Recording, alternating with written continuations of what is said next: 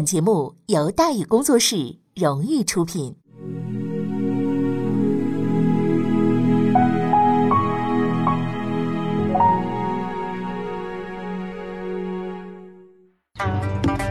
说书唱戏劝人方，三条大道走中央，善恶到头终有报，人间正道是沧桑。给您续上一杯茶，我慢慢的说，您细细的品。听大宇话说。明朝除了咱们广播直播以外啊，我们还在喜马拉雅独家网络发布。各位呢可以登录喜马拉雅手机和电脑客户端，搜索“大禹茶馆”，选择收听。上期节目咱们说到哪儿啊？咱们说到党争不断，浙江政权无暇复国，福建雄起，唐王继位，复兴有望。朱谒建呢爱才惜才，哎，隆武皇帝是吧？对一切呢不屈服于清廷的人呢？呃，不管他过去做过什么，能力水平怎么样，都是敞开的大门吸纳，都来都来啊！其中一个比较典型的例子就是马士英。当时呢，浙江的鲁监国这个政权呢是东林党掌权，那马士英就混不下去了，因为跟这个郑芝龙啊是好朋友，哎，所以他就准备投靠呢福州政权。朱谒建是相当的欢迎，但是遭到了东林党人的激烈反对。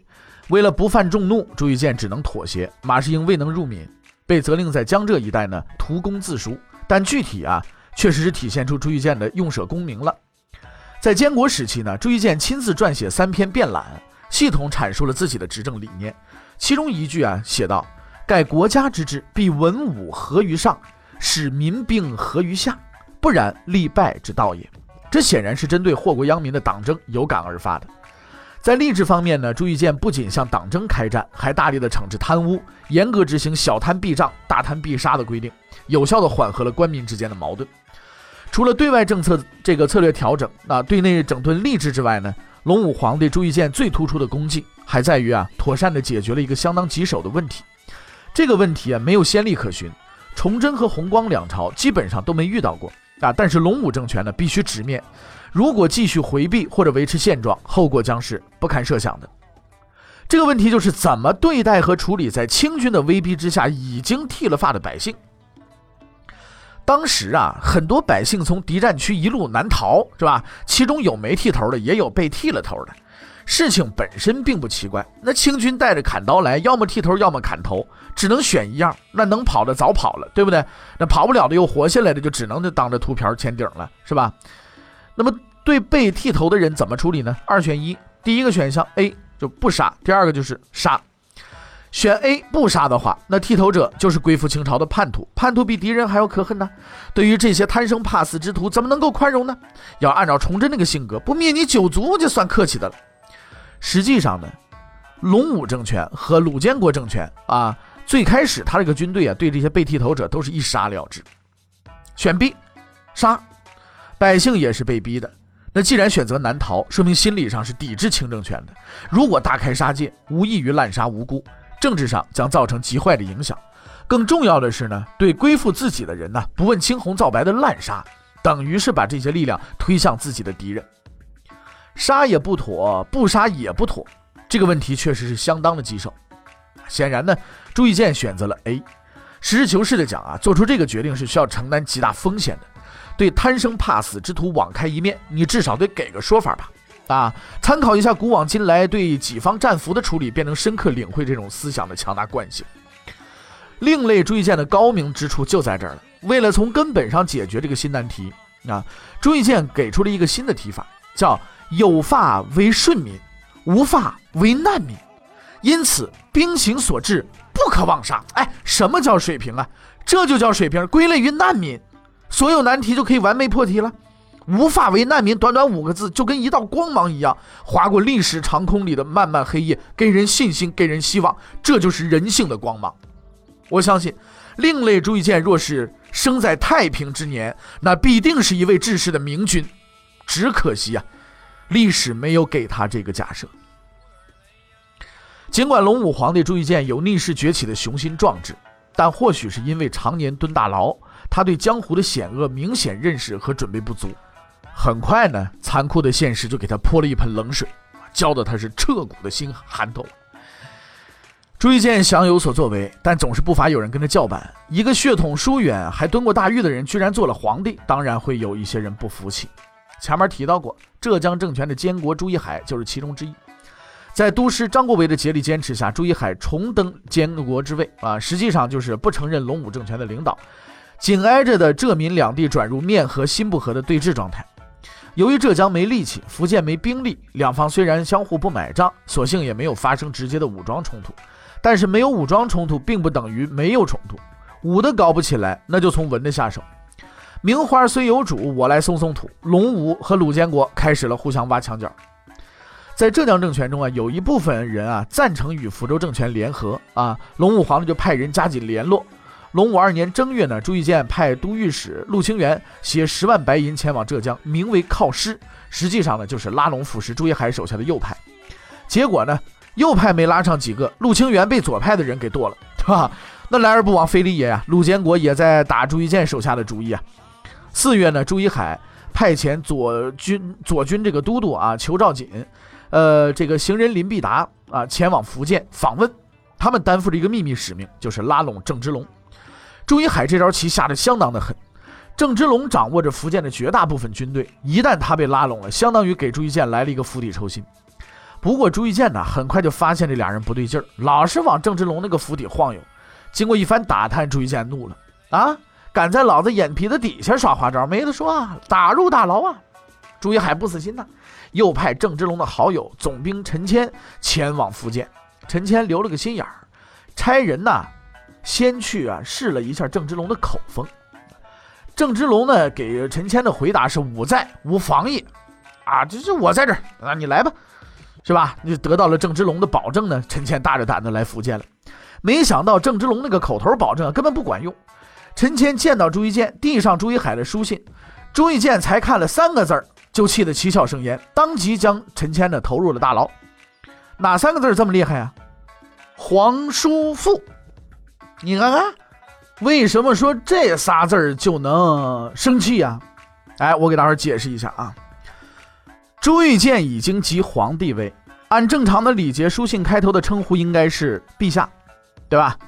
这跟是否承认其领导无关啊。朱一海用皇叔父做称谓，实际上就是默认鲁监国为正说，吃朱一建的豆腐，是吧？这哪里是来朝见的呀？这不是来砸场子的吗？郑芝龙信誓旦旦地向陈谦保证绝对安全，结果陈谦一来进去了，郑芝龙觉得很没面子，多次上书啊给陈谦说情，朱一建不接受任何说情，执意关押陈谦。不长时间以后呢，这个御史钱邦启呢就上了一道密奏，提供了一条重要信息。陈谦是鲁王朱一海的心腹，又跟郑芝龙是至交。哎，有了这两个身份，陈谦的结局可想而知。很快，朱一建瞒过郑芝龙，把陈谦给剁了。等郑芝龙得到消息的时候，陈谦已经身首异处，老郑是伏尸而哭，极其哀。浙江、福州两政权你来我往，互相挖墙角，看似没什么成果，但实际上朱一海获益最大。在福州政权中，南安伯郑芝龙掌握着数量庞大的军队，他是属于呢举足轻重的角色，呃，实权派。马士英入闽被拒，让郑芝龙心里有些不爽。但是反对意见呢，并非出自朱一建，君臣二人还没什么冲突。但是啊，裘兆锦被囚，呃，陈谦被杀，加剧了郑芝龙的不满。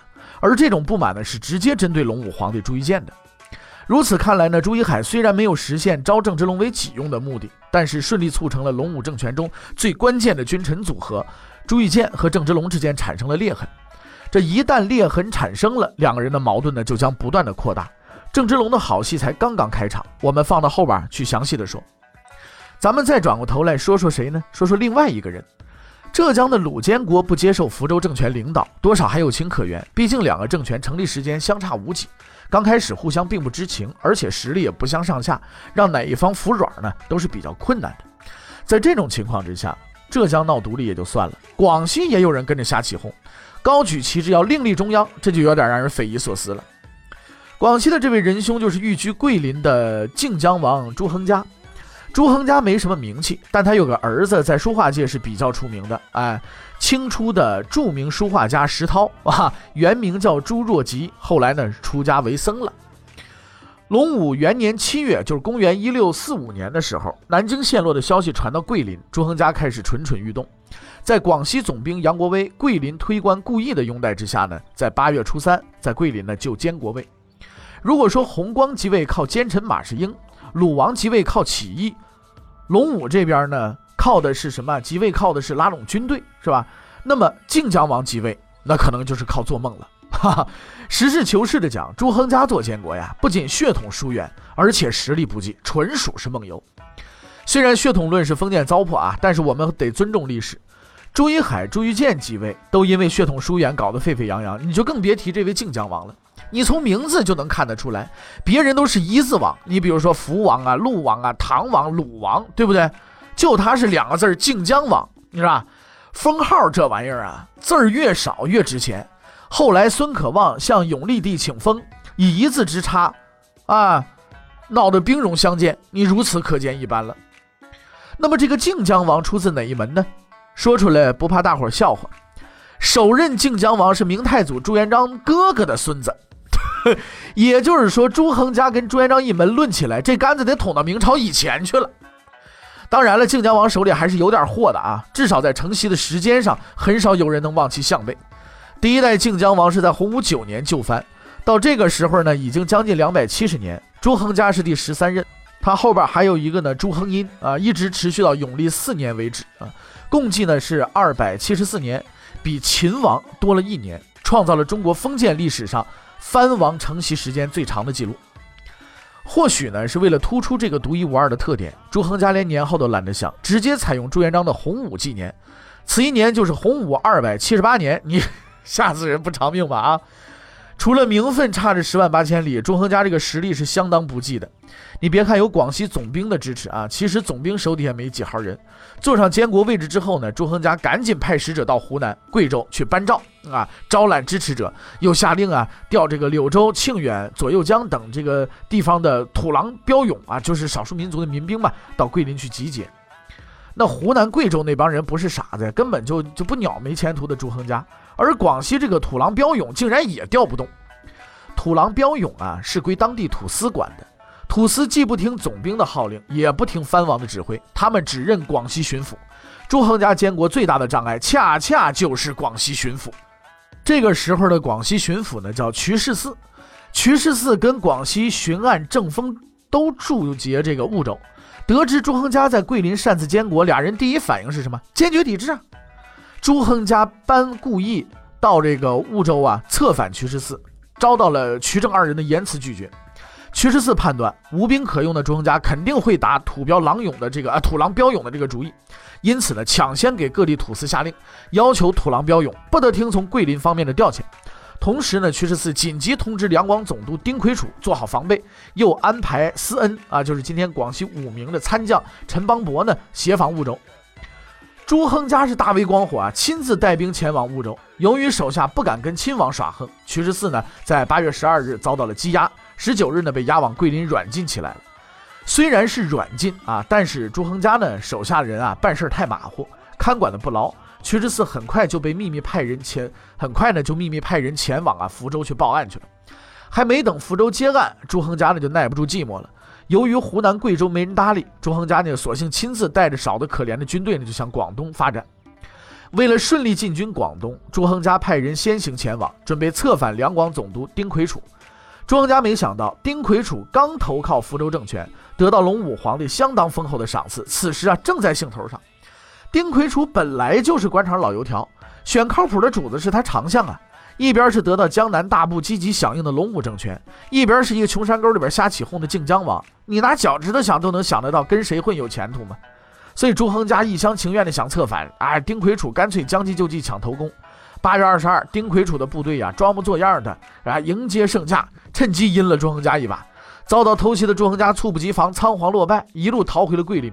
到九月初五，丁魁楚亲自抵达婺州，部署向桂林发动进攻。可奇怪的是呢，丁魁楚啊尚未出动，朱亨嘉已成了阶下之囚了。原来朱亨嘉逃回桂林之后，放出了瞿十四，天真的想让他帮自己守城。结果瞿十四不但不守城，还侧机趁机呢策反了杨国威的部将焦连啊，一举呢擒获了杨国威和顾一。八月二十五，瞿十四率兵攻入了靖江王府，把朱亨嘉给活捉了。到十月下旬，朱亨嘉被押往肇庆，次年二月抵达福州，遭到隆武皇帝的幽禁，四月份被杀。问鼎天下的美梦，那只能到天国去做了。遇到朱一海、朱亨嘉这两个愣头青，朱玉建呢难免有生不逢时的感觉。所幸广西的那个二愣子挂了，浙江的那个虽然继续愣，但除了让郑芝龙发点牢骚以外呢，对福州政权呢还没有构成实质上的威胁。朱玉建真正的麻烦还是在福州政权内部。蹲过大狱的经历啊，对朱玉建而言实在是一把双刃剑。一方面造就了朱一建坚忍不拔、励精图治的性格，也塑造了他安贫若素、艰苦奋斗的品德。清代的史学家徐滋呢，在《小舔纪年复考》当中啊，呃，这个对朱玉建呢有一句比较中肯的评价，叫“王少遭患难啊，慨然以复仇雪耻为务，不宜疏食，不遇酒食。”但另一方面呢，常年蹲大狱，也让朱玉建当政面临着一个先天的缺陷。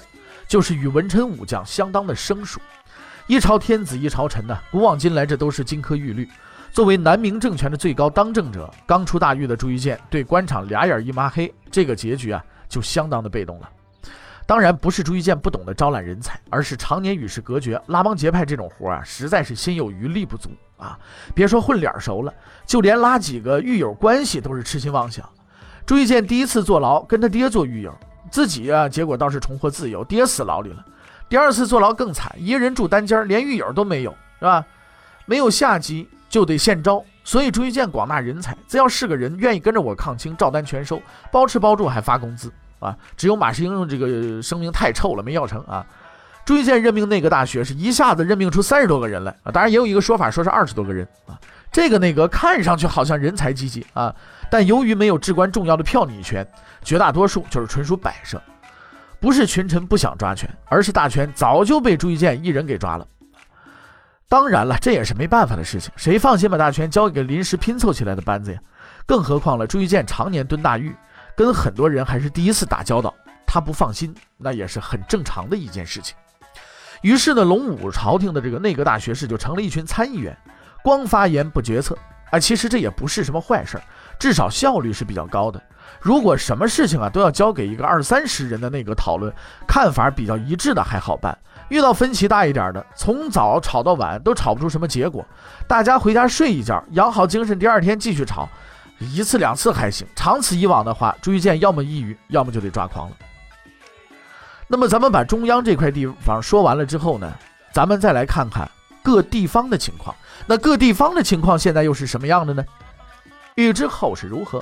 且听下回分解。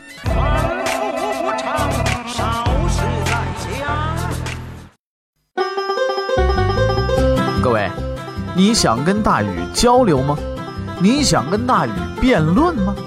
你想给大禹指出错误吗？